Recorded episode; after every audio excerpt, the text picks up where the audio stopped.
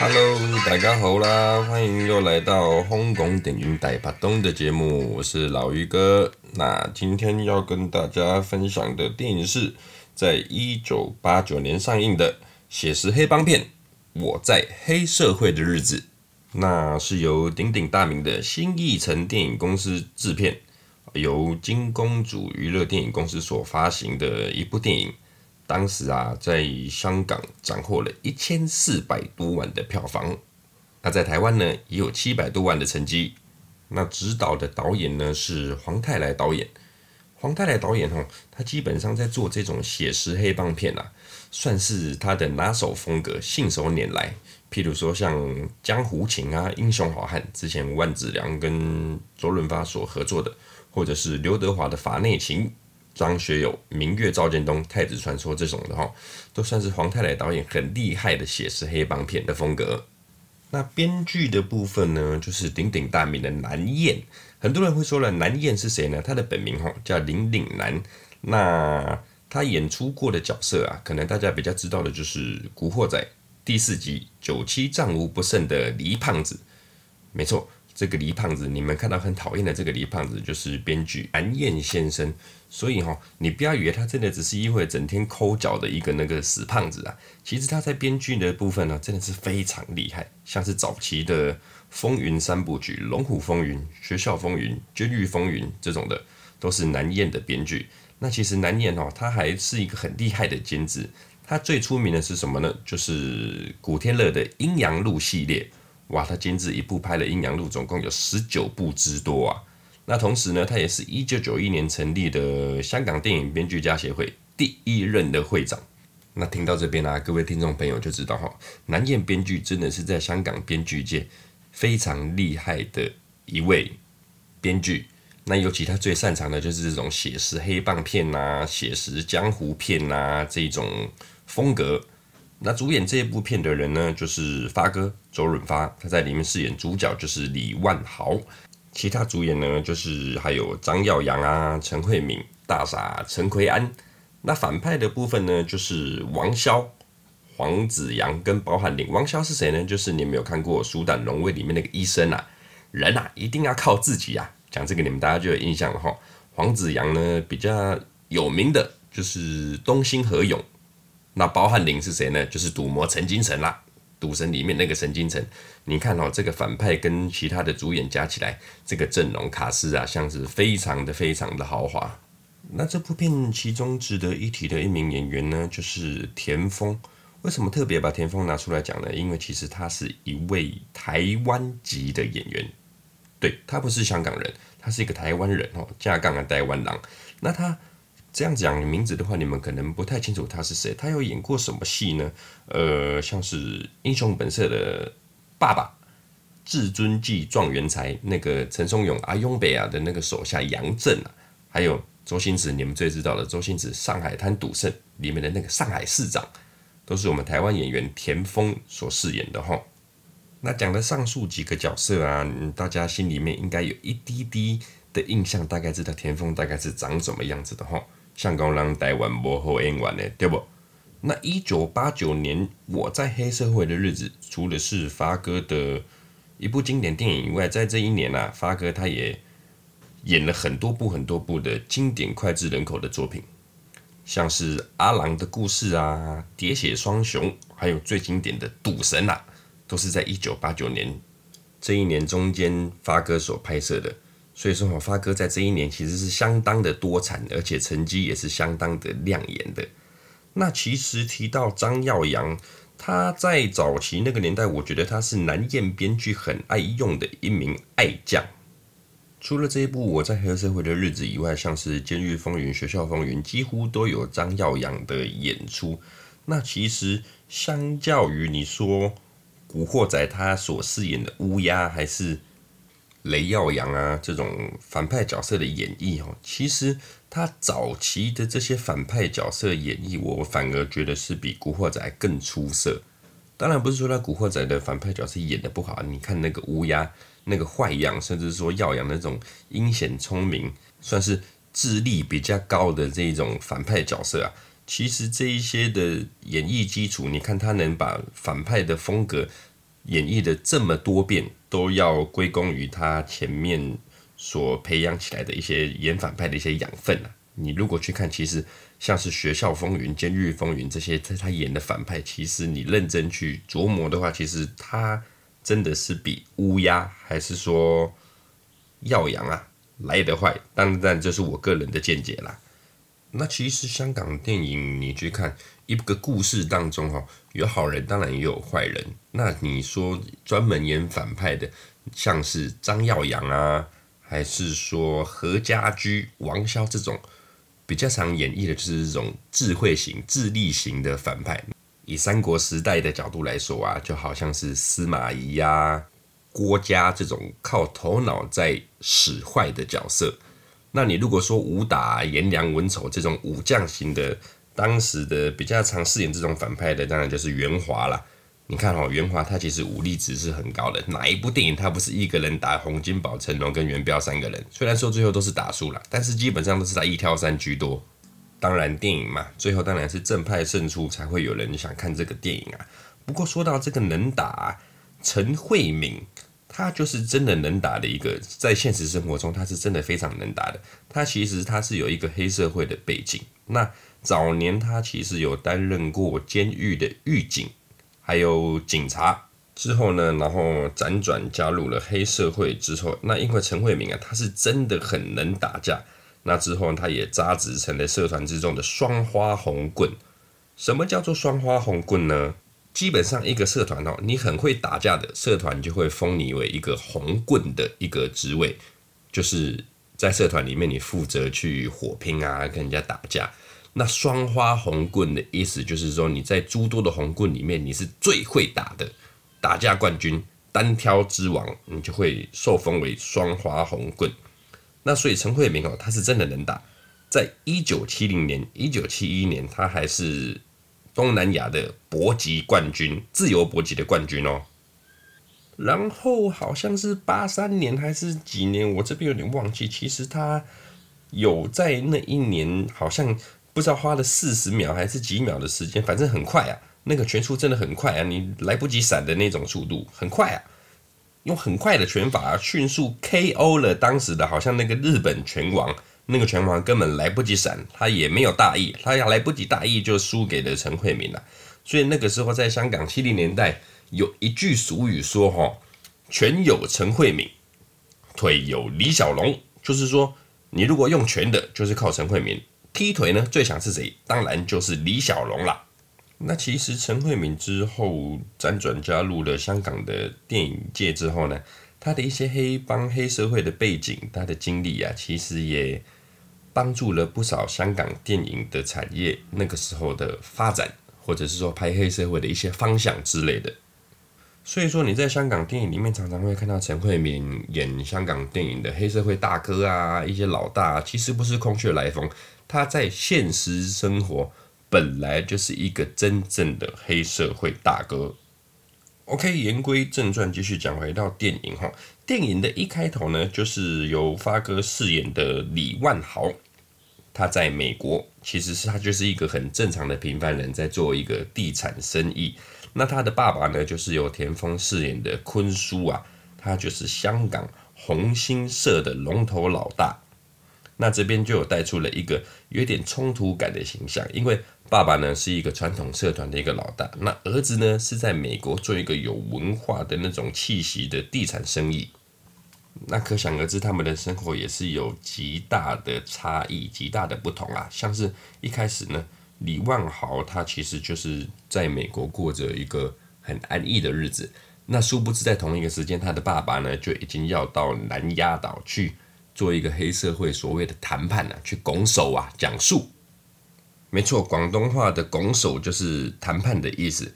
那要跟谁谈判呢？就是由王骁跟黄子扬扮演反派的这个飞鹰堂去做一个谈判，基本上哈，香港黑社会电影的谈判不外乎几个条件啊，要么争地盘嘛，要么卖毒品嘛，要么教人啊这种理由等等。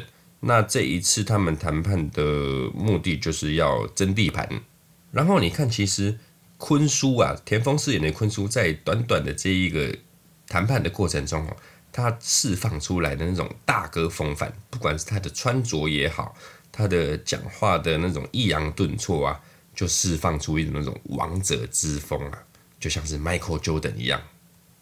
而饰演二当家的陈慧敏，饰演二当家的胜哥，他其实就是社团的二当家。你如果说坤叔是 Michael Jordan 的话，胜哥他其实就是 Scottie Pippen 啊，在坤叔旁边做他的金牌打手。那当然，你讲到了 Michael Jordan、Scottie Pippen，当然你不能忘记掉、Dance Rodman 嘛。那在这个社团红星社里面，有一点 Dance Rodman 的感觉，就是由大傻陈奎安饰演的阿强啊这个角色。他跟坤叔，然后再跟胜哥，再跟阿强，他们三个加起来，刚好就是红星社的三剑客。公牛王朝，他们就是红星王朝啊，这个概念，不知道这样解释，你们大概有没有了解他们三个的角色的感觉？这就一个大概的比喻啦，让你们可以比较好融入那个角色的概念哈。那当然，你说谈判的过程，黑社会电影讲真的，十次谈判十次谈不拢啊，最后当然是打起来砍起来啊。那其实，在这一部电影里面，他们所谓的动作场面啊，动作戏的部分，其实是比较逼真的。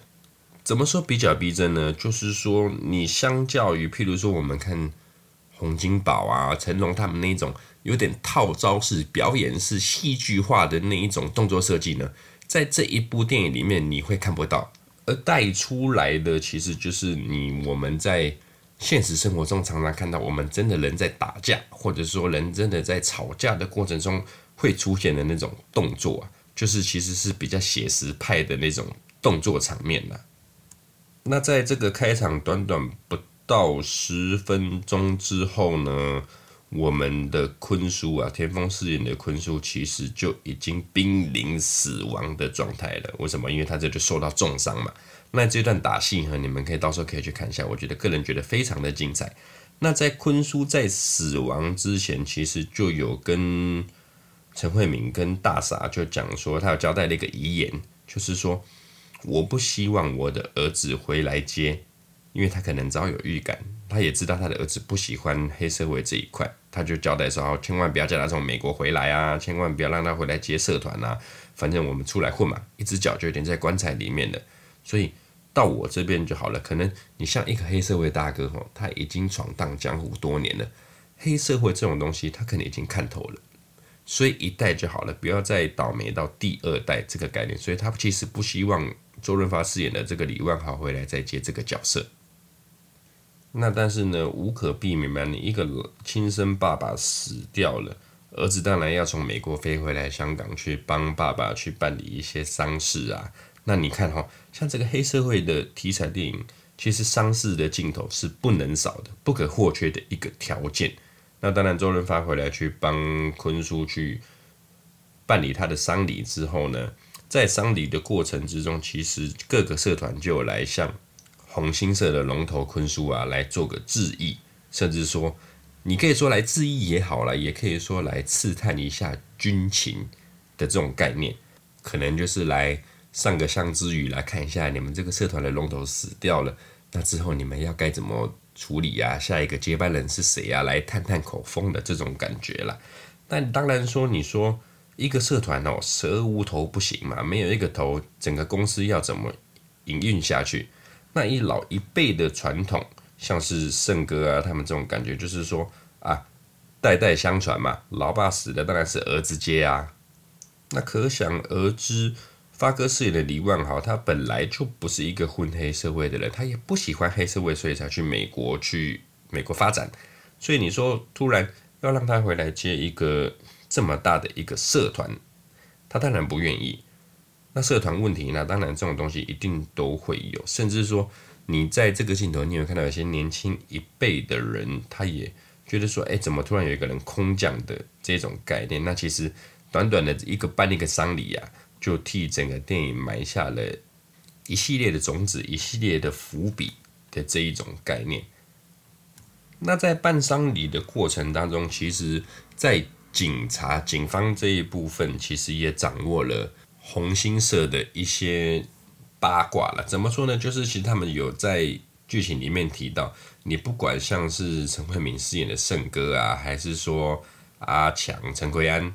还是说张耀扬饰演的杨港，他们不管谁来接替红星社，对于警方来说都不是一个太大的问题。反而最大的问题，他们最怕的就是有发哥李万豪这个生意人来接手红星社。为什么呢？因为其实你看哈，一个传统的社团，如果有一个很有智慧的经营头脑的一个老板去插手的话，把黑社会企业化，把黑社会公司化的恐怖，不是你可以想象的。例如说，你可以去试想，一间已经很有规模、有一定基础的一个传统产业，那如果再去加上一个很有生意头脑、现代化的经营方针、经营手段的话，那这一间公司。还会进步，还会强大到什么地步呢？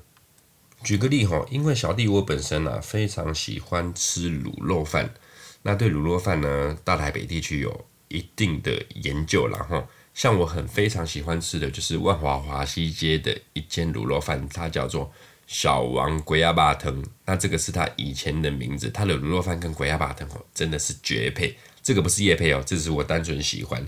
那在他在华西街经营这么久，已经有一定的客源，非常传统的一个台湾小吃之下呢，后面我记得好像在这几年吧，这一两年之间，我不太确定确切的时间是什么时候，他突然好像有新一代后面的人上来接手，年轻人上来接手之后，他把他呃艺术化、创意化，整个装潢把它改得很新，然后变得很创新。名字也改了，好像现在叫做小王煮瓜。那再搭配上现在市面上很多的 YouTube 啊，一些美食作家的部落客去推波助澜的情况之下，你一个可以去南瓜一些老人，我们不要讲老人了，就是年纪比较大的人，我会去说，平常从以前从小吃到大的卤肉饭嘛。那以一个全新的面貌，又再去收集了一些。年轻人新的一些客群，等于说我把老中青三代所有的客户都南瓜我于一身了，那我这个卤肉饭天呐，还不发财，还不卖靴，对不对？大概是这一种概念。所以说哈，有机会的人，万华华西街小王煮瓜卤肉饭，诚心推荐。没有吃过的人有空哈，一定要去吃吃看，绝对不会骗你，挂波警的啦。那当然哈，言归正传。警方当然怕李万豪这个人去接手传统的红星社。那除了警方在注意这部分以外，其实其他的黑社会团体、其他的社团呐、啊，也很关注到底红星社下一任的接班人是谁。所以就有其中一个社团就提出了一个方法，就是说找人去试试看李万豪，他到底是不是黑社会，他到底有没有料？红星社。如果在以后他的带领之下，还会不会有威胁的这一种概念？所以他们就派出了几个小杀手去埋伏李万豪，就是去探探他的虚实，来看他到底有没有料这样子。那李万豪他本身其实就是一个正常不过的平凡人啊，你遇到这种埋伏刀刀枪枪的，他当然受不了啊。好险哦，有张亚扬饰演的杨港，他去。也不能讲说舍身救主了，毕竟他也不是他的主人，其实他就是一个龙头老大的公子哥啦，大少爷的这种概念。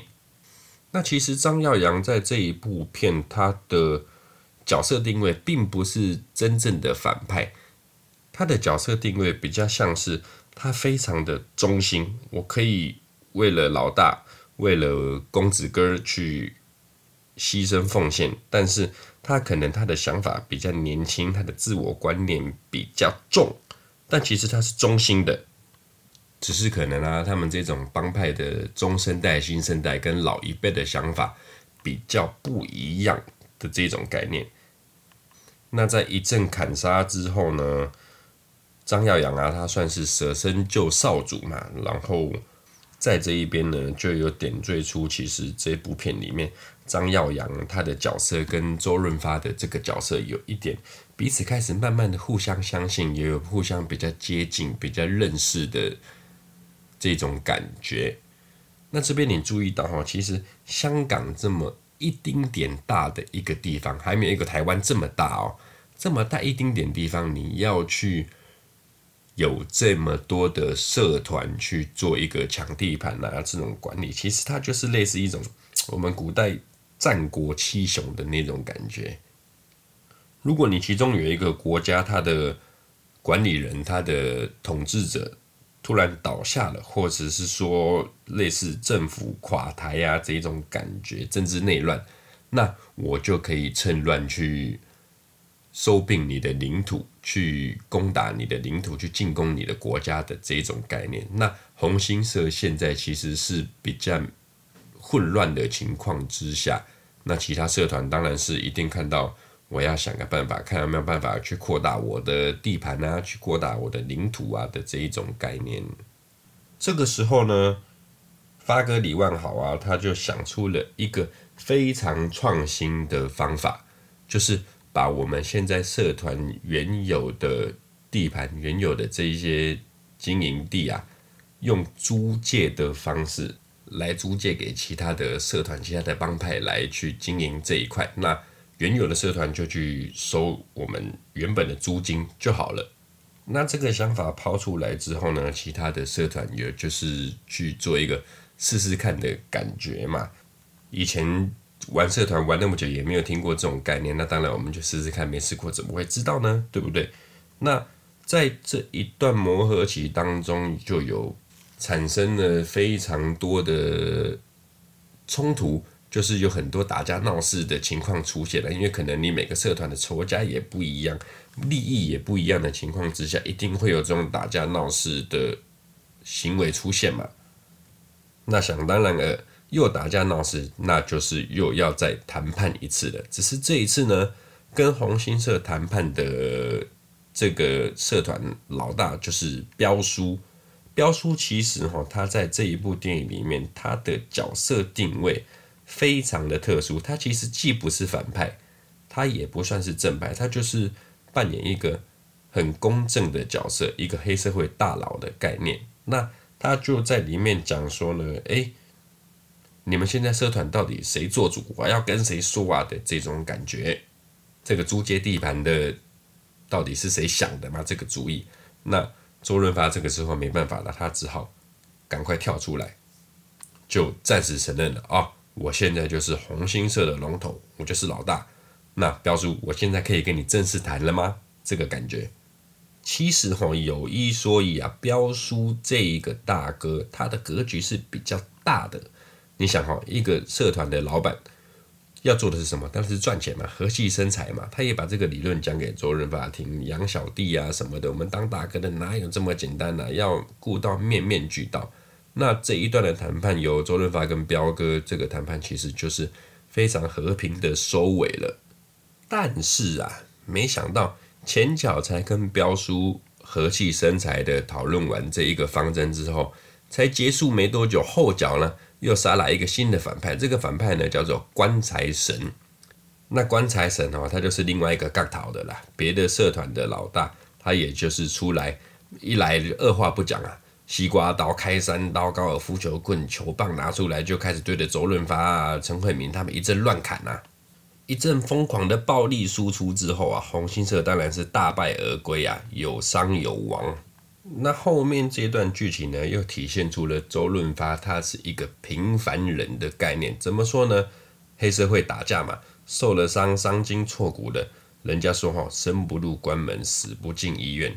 我们黑社会打架，如果受了伤进医院，警察到时候来又盘查，你也没办法跟人家好交代。所以基本上黑社会受伤哈，绝对都是自己医啊，跌打药酒抹一抹什么的，还是说去找一些好一点的黑市医生。啊，稍微医治一下，不行就算了，也是没有办法的事嘛。那周润发看到说，哇，都伤了这么重了，还不赶快送医院，还得了啊？这个过程呢，他就跟陈慧敏啊、大傻他们去起了一个很大的争执，因为你正常人受伤就是送医院嘛，那你突然看到他们这一系列的神操作、神逻辑的情况之下，一定是会跟他们吵起来嘛。那很特别的是，他们这一段吵架的对话。他们用的不是广东话，用的不是粤语，用的是他们南丫岛好像特有的那种客家话。哈嘎威啊，同三国太慢，莫攀定情，你知道吗？那个客家话哈，就好像我本身如果在情急之下，或者是急于要解释一件事情的时候，我自己也是会用台语讲哈，因为有些东西哦，我可能我国语讲不出来，我用台语讲呢，我就有办法跟你解释这一种概念。那周润发呢，其实他虽然不愿意跟他们吵，但是他其实还是放不下这一些事情的，所以后面他们就策划了方法去捉住了。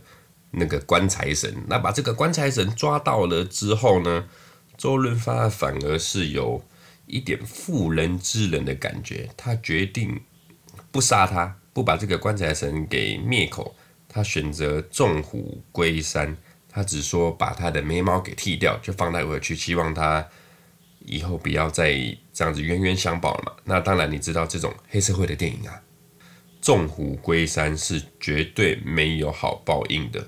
坏人呐、啊，一贯的剧情永远就是学不乖的坏人，那这就是埋下了后面的一些伏笔。这边大概我就先不讲了哈。那这一件事情大概告一段落之后呢，周润发发哥啊就跟其他社团的人说，呃，他想要回美国去了。那这个坐馆的位置呢，他决定由陈慧敏饰演的胜哥去让他去当坐馆。那其实这一个举动就又引发了一些。年轻人的不喜欢呢、啊，就是张耀扬他有点不太喜欢这一个政策啦，这样子。之后呢，就迎来了黑社会电影第二个重要的元素，什么元素呢？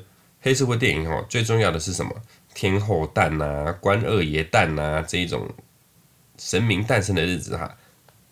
这个时候呢，社团就会办桌请吃饭。会邀请其他社团啊一起来吃饭，大家聊天喝个酒嘛，然后去竞标，竞标什么呢？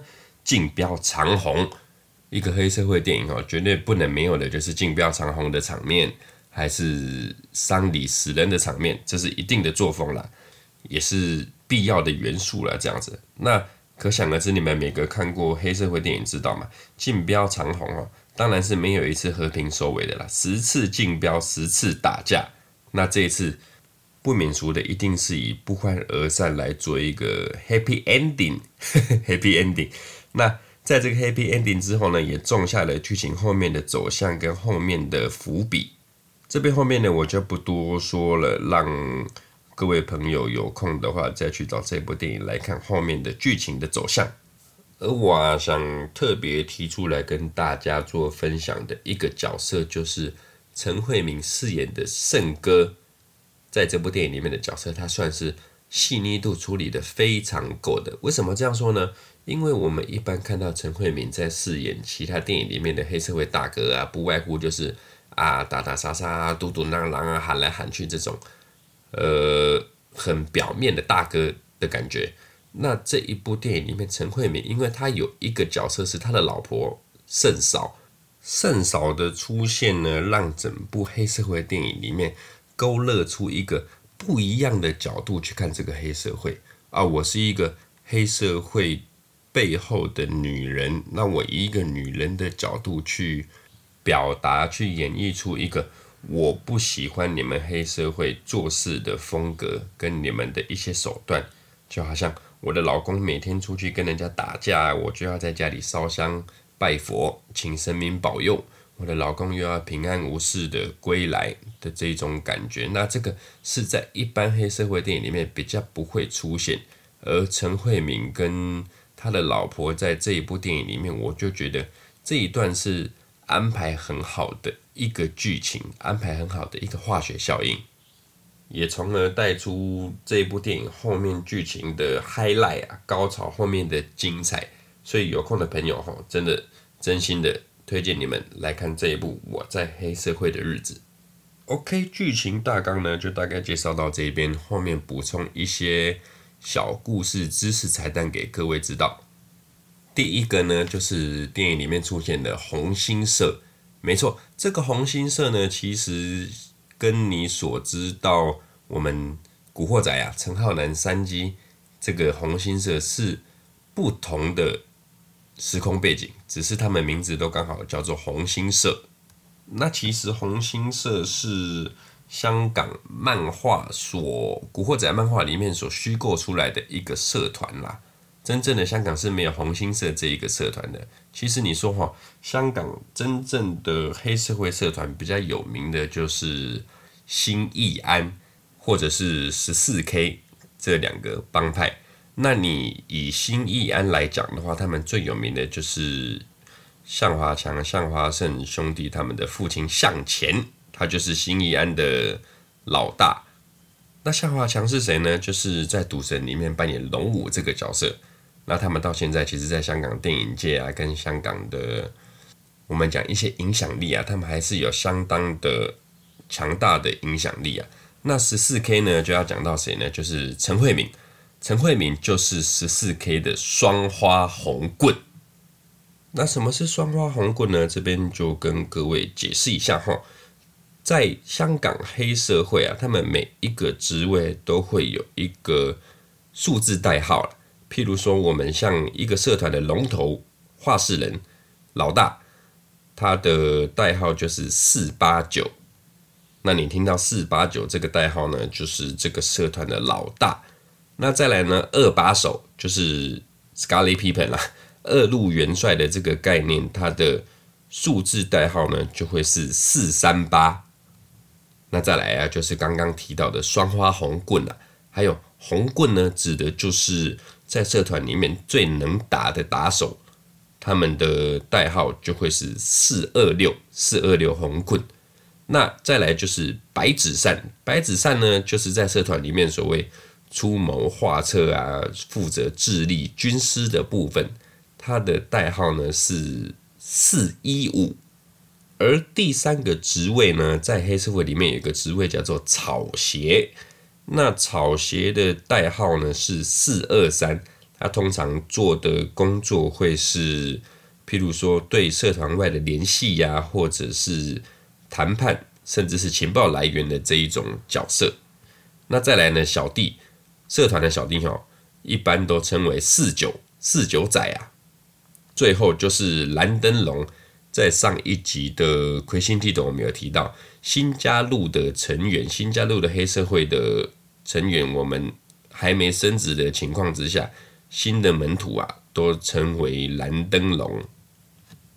哦，以上就是黑社会代号的一些简称。那有兴趣的朋友可以上网去查一下他们的典故跟来源，这边我就不再多赘述，因为还蛮长的。那其实这一部我在黑社会的日子啊，你可以看到周润发啊、张耀扬啊，他们这一种这个组合啊，其实是很有化学效应的。哪一种化学效应呢？大概就是像譬如说，你看。南燕编剧的故事常常会启用的组合就是黄泰来导演、林岭东导演，然后带领的演员就是周润发啊，或者是张耀扬、黄光亮、陈奎安他们这些角色。然后你明明看演员就是这几个人，可是他们演的每一个故事、每一部电影、每一个角色的不同，就会蹦出他那个超过百分之一百的效应。就像是我们看周星驰的电影。导演呢，不外乎就是李力持、王晶、周星驰。那演员呢，你永远看就是周星驰啊、吴孟达、黄一飞他们这一种会演绎出周氏风格的那种无厘头演绎风格，会把它也是把它发挥出百分之百的那个价值。就好像是其实以近期台湾电影啊，我很欣赏的是谁的作品呢？老实说，我很欣赏九把刀的作品。而九把刀呢，你注意去看到，他常常启用的演员，其实就是像是柯震东啊、宋芸樺啊这些新生代的演员。那他们的配合呢，你就会看到导演加上演员跟整个故事这个铁三角，如果他们的默契已经好到一个程度的时候，就会体现出这个电影的百分之百，甚至超过百分之一百。百分之一百二，更超过护鱼里边的百分之一百四十也都不一定。就像是一部我们讲动作片啊，它的武术指导或者是特技指导都会有固定的御用班底，譬如说洪金宝的洪家班啊，成龙陈家班，还是刘家良的刘家班，甚至近期譬如说钱嘉乐带领的钱家班啊，有机会我们再来聊聊这些武打片。如果你是固定的班底武打风格哈。就会有导演跟演员的沟通之下，他们我想要的武打风格啊、节奏，或者是那些飞车特技，还是说戏剧我想要的表情、张力、情绪，这种我们的沟通呢就会更快，就会更融洽。都知道哈，早年香港在拍电影啊，用的也是那种胶卷式的相机。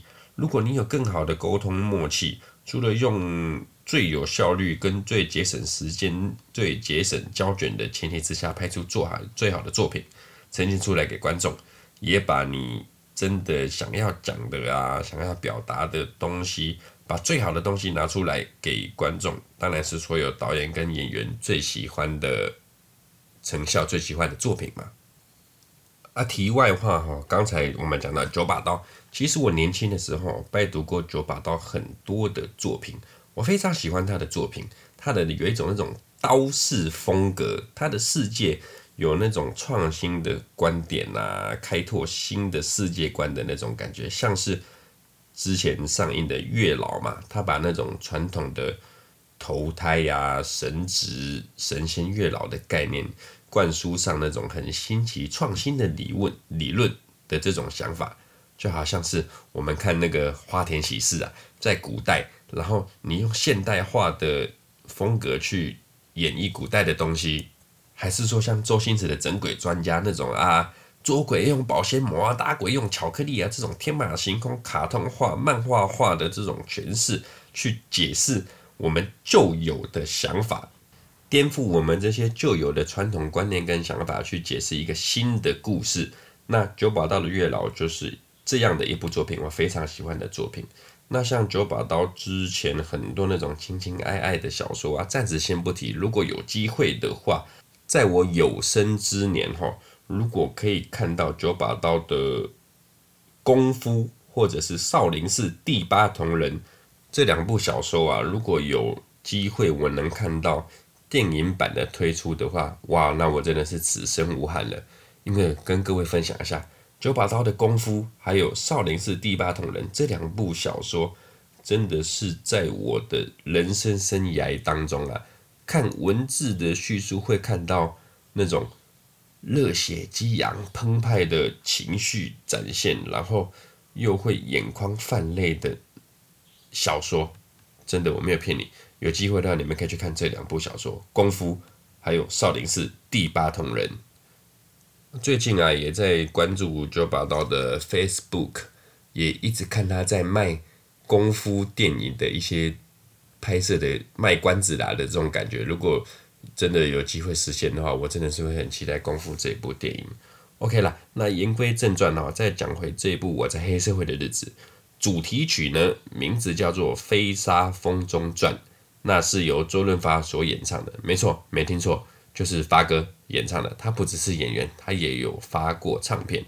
那这首歌的作曲是罗大佑，我们的摇滚教父罗大佑所作曲的哈。